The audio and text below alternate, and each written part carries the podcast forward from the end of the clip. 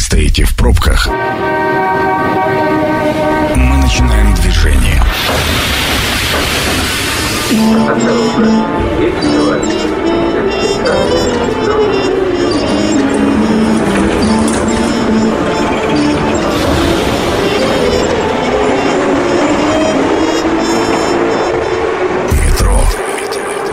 темы Красноярска. Стартуем Красноярское метро. У микрофона работает Михаил Мандрыка и обсуждаем сегодня развитие национального парка Красноярские столбы. И напротив меня моя гостья Татьяна Викторовна Юшкова, заместитель директора по экологическому просвещению и познавательному туризму, туризму национального парка Красноярские столбы. Татьяна, здравствуйте. Добрый вечер, уважаемые радиослушатели. Добрый вечер, Михаил.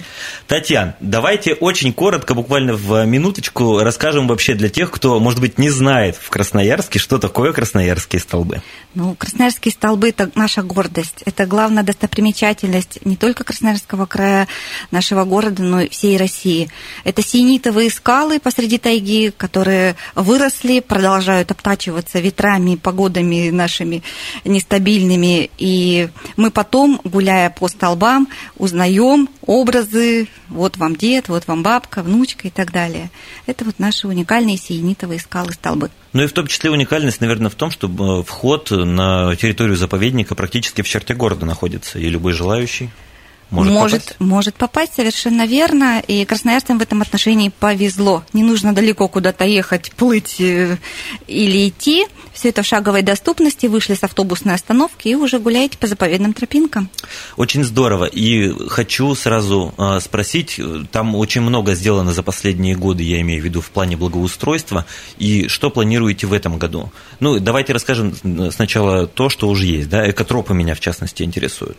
Ну, у нас э, обустроено построены экологические маршруты, созданы настильные тропы на винтовых сваях. Это уникальная у нас такая технология, которую сейчас другие особо охраняемые природные территории применяют.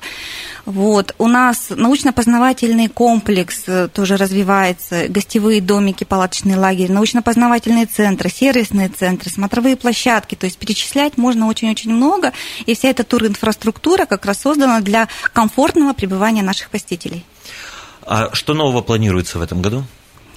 Э, в этом году планируется открыть все-таки наши два теплых туалета для наших посетителей. Сейчас ищется подрядчик э, по содержанию этих объектов.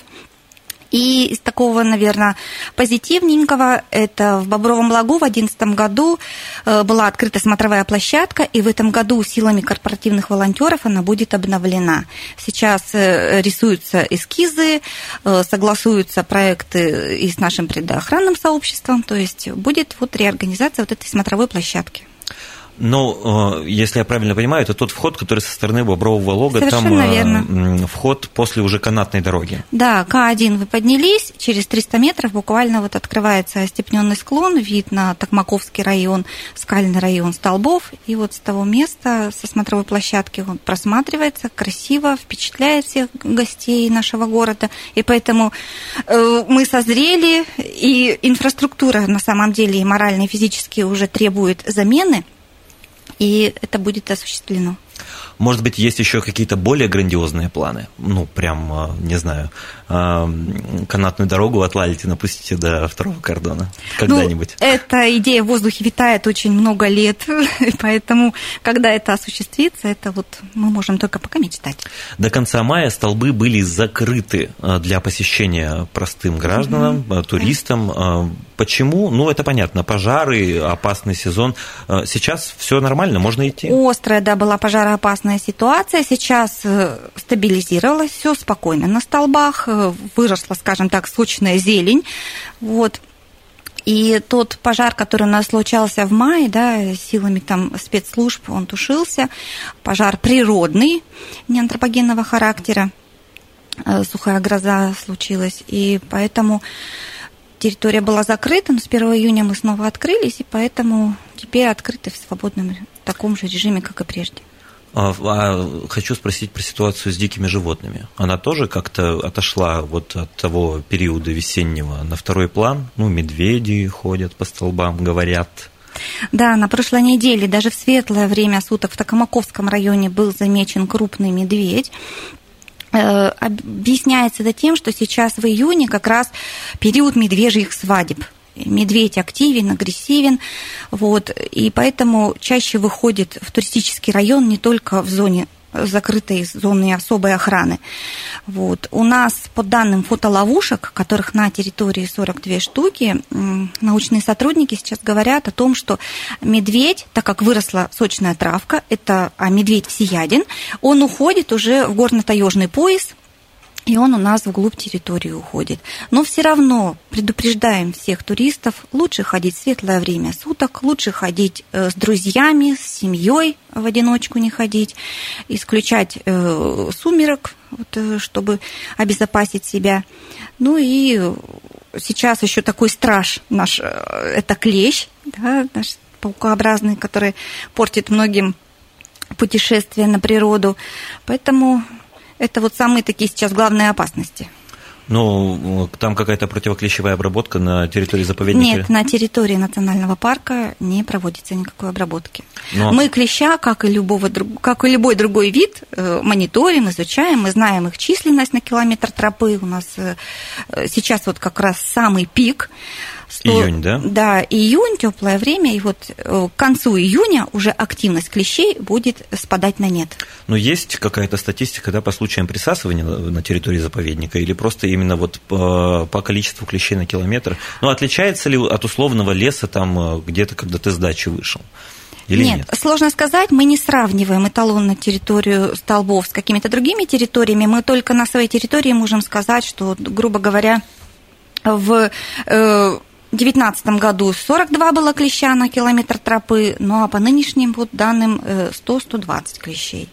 То есть, э, и, но это тропы. с июнем именно связано или конкретно с э, это просто это, это, это просто сложились так факторы. Теплая сейчас погода после вот последних холодных майских вот тут дней, две недели такие были достаточно прохладные, активность была низкая, а сейчас вот такой опять всплеск Поэтому... Но опять же, наверное, стоит учитывать, что вот э, тот туристический условно маршрут, да, где автомобильная дорога до второго кордона, ну, основной, по которым все люди ходят, угу. и э, столбы же этим не ограничиваются. Там еще огромная территория за вот Э, к другим скалам, которые на еще дальнем, еще более... Ну, территория национального парка зонирована.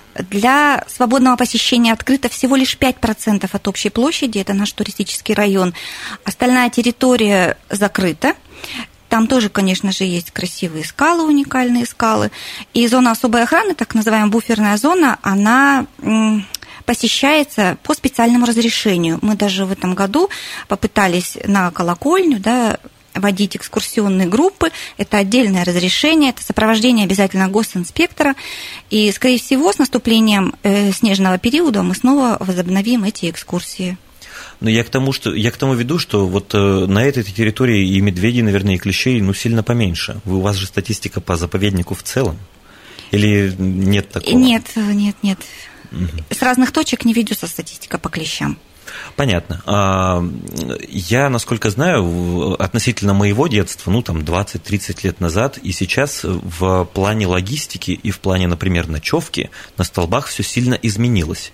То есть, если раньше на столбах ночевали, там, условные столбисты или туристы, у которых были свои компании, где они ночевали в условных избах, это называлось, да, ну, вот у меня какие-то студенческие флешбеки mm-hmm. проскакивают, то сейчас вы сильно упростили жизнь тем, кто хочет остаться на природе можно сказать, на первозданные. Это так? Это так. У нас научно-познавательный комплекс с 2013 года открыт, гостевые домики, палаточный лагерь в теплое время года работает. Э, открыли в прошлом году мы научно-познавательный центр на первом этаже образовательный холл. Вот, а второй этаж – это 8 комфортных двухспальных э, двухместных номеров. То есть очень комфортно можно переночевать на столбах, можно побыть несколько дней, посетить несколько маршрутов с нашими гидами. То есть э, современные, хорошие условия. Что еще можете предложить туристу современному? Ну, давайте по ценам определимся. Да? Сколько стоит переночевать в двухместном комфортабельном номере? В будний день 3 500, в выходной день 4 500 стоимость. Э, предлагается также у нас экскурсионная программа – Вот. И в рамках образовательных наших программ, потому что Национальный парк имеет лицензию на образовательную деятельность, у нас очень много проводится экошкол, экспедиций, эколого-промышленных экспедиций. Вот это лето обещает быть очень-очень насыщенным. У нас и при поддержке Русала будет промышленная экспедиция «Дети съедутся с разных даже регионов нашей страны. У нас при поддержке Русского географического общества будет э, экспедиция образовательная заповедная Сибирь. У нас будут студенческие лагеря волонтерские. Это стипендиаты Потанина, то есть аспиранты магистры, извиняюсь, ребята, студенты к нам приедут, и в течение недели каждая команда будет у нас жить, будут делать добрые дела для нашего национального Какие? парка.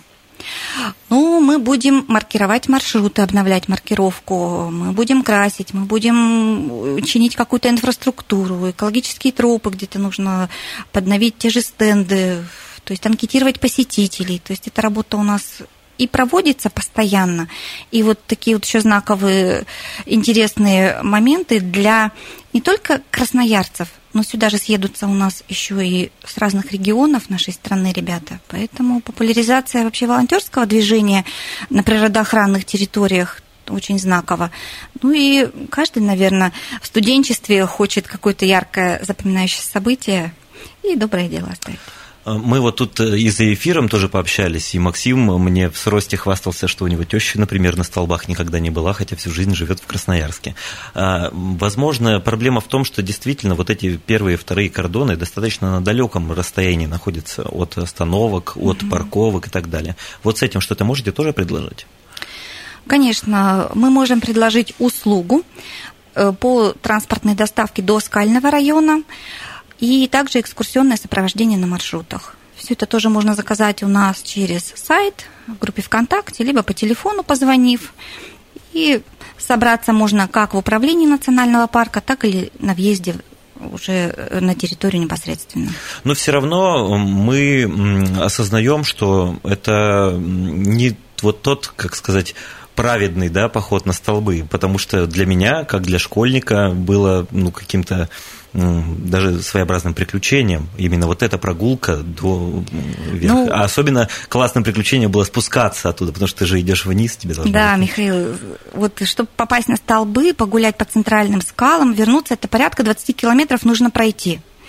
И на это уходит практически световой день чтобы где-то отдохнуть, еще чаек попить, то Сейчас с транспортной доступностью, конечно, это такие лайтовые экскурсии, это те люди, ими пользуются, кому некогда, физическое здоровье не позволяет осилить этот подъем до скального района.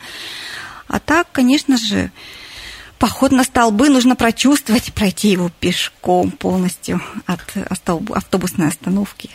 Я хочу вернуться к вопросам безопасности. Ну, про клещей, про медведей мы уже поговорили, хотя в том числе мне вот не до конца понятно, почему от клещей не обрабатывают вот хотя бы вот вдоль туртроп. Ну, это какое-то какое-то из законодательства по этому поводу? Есть, да, законодательство, что на территории этого нельзя делать особо охраняемые природные территории. До границы вот от улицы Свердловской до кордона Лальти на территорию обрабатывают. Но мы сами понимаем, что прошел дождь, э, прошло какое-то время, и клещи-то у нас, они просто с сопредельной территории приносятся с другими какими-то грызунами, они снова тут уже появляются. Я еще по поводу безопасности. Э, спасатели, ну, какая-то охрана и так далее. То есть человек, который идет э, в заповедник, он... Э, ну, можем вас уверить, защищен. да, теперь наши туристы в плане безопасности, с одной стороны, даже защищены. Все время у нас дежурит пункт спасателей – вот, оперативно они могут выйти э, на место происшествия, да, помочь человеку выйти или его вынести до того места, где ему фельдшер э, медицины катастроф на перевале окажет какую-то помощь. И потом уже эта машина спасателей спускает пострадавшего до скорой помощи. Это программа «Метро».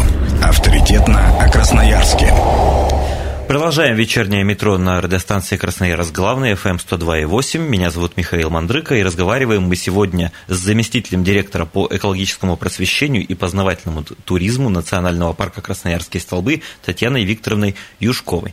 Обсуждаем, собственно, развитие национального парка, что было, что будет, и закончили обсуждать а, на безопасности. Но перед тем, как мы продолжим, назову телефон прямого эфира 219 11 10. Если вдруг у вас есть есть какие-то а, мысли по поводу реконструкции столбов, или хотите поделиться своим опытом посещения, или просто пожелать всего доброго а, нашему прекрасному природному заповеднику, то, пожалуйста, звоните 219 11 10.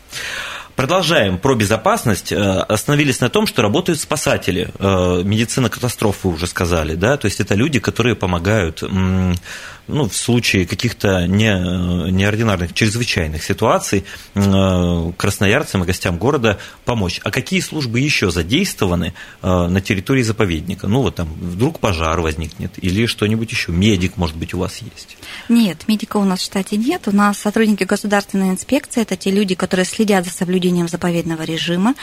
Они следят, чтобы у нас не разводились костры, чтобы не ездили на квадроциклах, квадроциклах, не собирали там грибы, ягоды, и все это должно остаться у нас на территории. Ну, а вот э, функции, допустим, э, людей, которые сидят на охране, да, пропускают машины, я к тому, что есть же наверняка у них и другие обязанности. Ну, я где-то читал в интернете, что, например, э, свободная ночевка на столбах запрещена вне вашего вот этого кластера. Да, уже повторюсь, что только в Нарыме. В организованном месте можно остановиться с ночевкой, все остальное это э, вне закона, да, все стоянки, которые организуют у нас туристы, были случаи, когда э, останавливались на ночевку прямо на скале непосредственно, поэтому мы призываем этого не делать, это нарушение, это административный штраф. Ну, это и в том числе небезопасно, наверное. Это и небезопасно. Э, все равно идут ночевать, это местные люди. Вот. А для тех, кто приходит впервые на столбы, хочется сказать, что красивая скала, со скалы открывается красивый вид, но вы должны понимать, что у вас не та обувь, чтобы посетить сегодня скалу. Да, вдруг меняется погода, да, скала становится мокрой, вы не знаете ход, по которому подниматься. То есть тут очень много факторов, которые могут сыграть не в вашу пользу, можно оступиться, подскользнуться, сорваться, и случаи бывают разные. Мы с вами тоже за эфиром немножко поговорили о том, что у нас с вами есть опыт потерь на столбах. Ну вот э, немножко сторителлинг позволю себе. Я, будучи второклассником, несколько часов плутал вне группы один раз, ну буквально по тем же тропинкам пешим. Да и вы со мной тоже поделились, что студенткой довольно сурово плутали. Как сейчас э, с этим дела? Я так понимаю, сейчас вот эти маршруты пробиты достаточно очевидно. Но на самом деле у нас на входных группах сейчас везде есть карта-схема. Если человек немножечко ориентируется на местности, он, конечно же, посмотрит и поймет, куда ему идти. Маршруты промаркированы, у нас э, цветовой маркер на деревьях, кроме этого есть указатели, куда идти, направление себе выбрать. Поэтому, ориентируясь на вот эти метки, вы не заблудитесь. Даже Господи, хочу э, про маршруты именно. Э, там, э, несмотря на то, что туристическая зона, вот эта открытая, да, вы рассказали 5%, но все равно в ней сейчас существуют какие-то ограничения. Я, в частности, спрашиваю про вот переход, местные меня поймут, а особенно столбисты, переход между основными столбами и... Вы имеете в виду, наверное, Михаил, с центральных столбов, на если лог. вернуться на, да, выйти на Бобровый лог.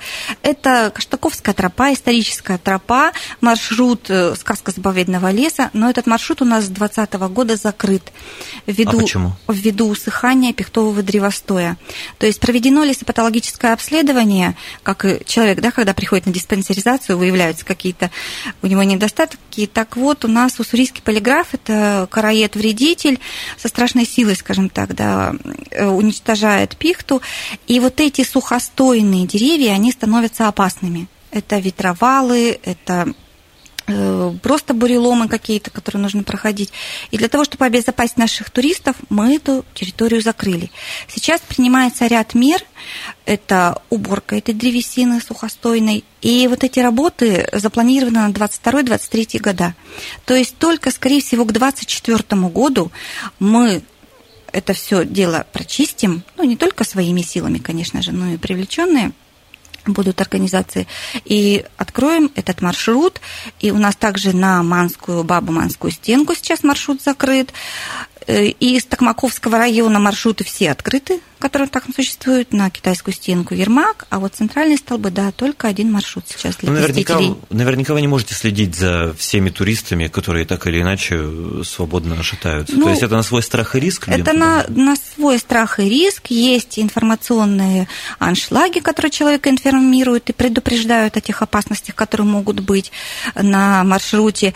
При встрече проводятся профилактические, конечно, беседы с нашими посетителями. Ну, ходят, все равно ходят. Надеемся, что э, скоро ситуация улучшится, и людям будет безопасно ходить. Перейдем, перейдем от безопасности к экологической составляющей. Хочу спросить mm-hmm. про э, те новшества, которые на столбах уже введены. Ну, в частности, если я не ошибаюсь, то на кордонах, например, стоят корзины для раздельного сбора мусора. И э, вы мне тоже, в том числе за эфиром, сказали о том, что даже есть эм, столбисты, ну не столбисты, а люди, которые регулярно люди, посещают, да. и они помогают вам с уборкой. Вот об этом расскажите. Хорошо. Ну, мы давно включились в программу по селективному сбору отходов. Это во всей стране сейчас внедряется, собирать отдельно пластик, бумагу и так далее. Так вот, мы разделили свои отходы на, на три вида. Это прочие отходы, пластик, бумага. Вот. Э, часть отходов вывозится на полигон, а часть э, Дивногорский полимерный завод на переработку забирает. Вот. Э, баки у нас все площадки оформлены красиво, баки тоже обновляются постоянно, регулярно, моются, в том числе для того, чтобы не привлекать диких животных запахами, которые там потом создаются от накопления этого мусора, этих отходов. И те люди, которые к нам приходят очень многих, мы даже не знаем по имени, но мы видим, что они приходят очень часто своим пакетиком идут, собирают мусор по пути, который им встречается. Мы, конечно, таким посетителям очень благодарны, стараемся их потом каким-то образом найти, поощрить, поблагодарить. Вот. Такие герои у нас есть. Не могу спросить, не спросить про еще одного героя, который завирусился в соцсетях, стал, наверное, одним из красноярских там мемов. Это Дед Паук, который периодически... Андрей Андронович, наверное, период... вы про него. Да, который периодически лазит по перьям э, и устраивает там целое шоу и в выходные, и в будни. Вот э, да. Вы, он с вами тоже как-то контактирует или вы в параллельных э, вселенных живете? Ну, Андрей Андронович, да, это такая тоже в летний период яркая визитная карточка вот, многие приходят увидеть этого человека, да, его уникальные способности по лазанию, его вообще вот эту энергетику. Э, не только, наверное, человек, который пришел на столбы посозерцать, полюбоваться, пообщаться с природой, вдохновляется, вот, ну, еще наверное, наш Андрей Андронович, он тоже от столбов получает какой-то адреналин, этим же заряжается, и поэтому он любит столбы, с ним не раз об этом разговаривали, и поэтому люди идут пообщаться даже просто с ним, не как посмотреть, а просто пообщаться с ним. Ну, вот это шоу, элемент шоу, который он устраивает, наверняка тоже привлекает дополнительных посетителей. Да, показательное выступление на перьях – это его конек. А кроме Андрея Андроновича, да, Деда Паука, э, наверняка все, кто посещали столбы, так или иначе видели людей, которые занимаются э, скалолазанием, это правильно сказать. То есть вот есть же специальное ну, движение, да? Федерация альпинизма скалолазания, да, они постоянно, регулярно, скажем правильно так, проводят соревнования, тренировки у нас. Ведь э, наши скалы – это такой скалодром под открытым небом. Почему и сильна, наверное, наша красноярская команда альпинистов-скалолазов, потому что есть такой уникальный скалодром. Вы их как-то поощряете? Взаимодействие есть с ними? Или они просто пользуются вот территорией заповедника в своих э, спортивных целях? Нет, на самом деле сейчас вот даже в пожароопасный сезон часть столбистов это наши, так скажем так, наблюдатели, которые, забравшись на одну из вершинок, могут сказать, там где-то что-то дымится или не дымится. Вот, э, работаем, дружим, служим заповедному делу, наверное, одинаково. Э, хочу еще спросить про медийность заповедника. Что в это понятие вкладываю? Потому что для меня вот эта дорога до первого кордона э, вспоминается еще из сериала «Улицы разбитых фонарей», где э, Иван Ургант, известный, играл злодея по кличке Мамонт, и его там на столбах задерживали. А где еще, в каких фильмах, медиа можно о заповеднике больше узнать, посмотреть? Вы, вы мне сказали, что сейчас даже что-то снимают. Ну, сейчас к 200-летию Енисейской губернии снимается художественный фильм. Вот, съемки в какие-то отдельные дни сейчас идут на территории. Вот, э, по сюжету я вам сейчас не подскажу, потому что не знакома со сценарием. Вот, ну, не так давно все тоже смотрели на одном из кан- центральных каналов. Это Угрюм река, там тоже Рима, заставка, да, это у нас вид на первый столб тоже с высоты птичьего полета. Вот. Ну, а так и передатчик нам приезжают снимать, приезжают люди. А, немножко у нас совсем времени осталось. Хочу спросить у вас несколько советов для тех, кто вот сейчас нас с вами послушал и такое принял решение. Все, на выходных, если погода будет хорошая, угу. пожалуй, прогуляюсь. Как должен выглядеть человек, который к вам в гости идет? Ну, во-первых, одет по погоде. Это самое главное. С учетом, может быть, плюс э, какой-то одежки на тепло, потому что похолодало, мы с вами поднялись до центральных столбов, это другой уровень высот, там может быть прохладней. Ну, а так, э, в любом случае, собрались, взяли с собой чай, кофе в термосочке. Ну, может быть, специальная обувь, антиклещевая одежда какая-то. Ну, вот сейчас, в период активности клещей, да, нужно с собой взять репеллент для того, чтобы обезопасить на всякий случай – обуться правильно. Еще одним немаловажным там, медийным вот этим тем, что дает вам контент, и в том числе для сайта, это ваши фотоловушки, которые существуют, ну или не ваши, а которые установлены на территории заповедника. Ну, да, наши. Расскажите, что там интересного вы оттуда можете подчеркнуть? Я так понимаю, это же не только с точки зрения наблюдения, но и для научных целей каких-то. Ну, конечно, мы прежде всего э, научная такая лаборатория, научно-исследовательское учреждение, и поэтому фотоловушки – это такой инструмент для того, чтобы понимать количество наших животных, э, видовой состав наших животных, их повадки, э, потому что фотоловушки расставлены в тех точках, где концентрируются наши животные, проходные тропы какие-то там, естественные Животные места. тропы вы имеете в виду, не, не человеческие? Нет, нет, да. нет, животных, животных. Это очень долгая, кропотливая эм, работа наших инспекторов, это сотрудников научного отдела. Ну и из последнего, наверное, наука рассказывала, что замечено купание э, медведя. Угу. То есть открыли они этот сезон купальный. Вот. Ну а так, фотоловушки у нас и рысь попадается с рысятами. Мы можем четко сказать, что у нас на территории есть э, этот вид. Э, ну, копытных очень много. Лоси, моралы, кабарга, ну, косуля. Поэтому люди фотоловушка это замечательный инструмент. Для изучения? Для изучения, да, конечно же, животных. Люди не ломают? Или они не знают, где они стоят? Люди не знают, где они стоят наверное, это их и спасает. У нас с вами буквально еще пара минут для того, чтобы а, вы пригласили наших слушателей прийти к вам в гости. Вот да, прям вот. Конечно, э, уважаемые радиослушатели, приглашаем вас 25 июня на экомарафон до перьев этот экомарафон посвящен 97-летию Красноярских столбов. День рождения скоро у нашего национального парка 30 июня. Ну, накануне мы проведем такой вот экомарафон. Будут работать тематические площадки. На следующей неделе мы в соцсетях э, разместим э, положение об этом мероприятии, поэтому будем рады видеть на нашем таком празднике э, наших гостей. Одевайтесь, берите хорошее настроение своих детей, родных, близких, друзей и приходите к нам на мероприятие. Какое замечательное приглашение. Большое спасибо. В гостях у меня была Татьяна Викторовна Юшкова, заместитель директора Национального парка Красноярские столбы. Обсуждали развитие этого заповедника. А программа «Метро» будет опубликована на сайте 128.fm. Эм. У микрофона Красноярского метро работал Михаил Мандрыка. Станция конечная. Поезд дальше не идет. Просьба освободить вагоны.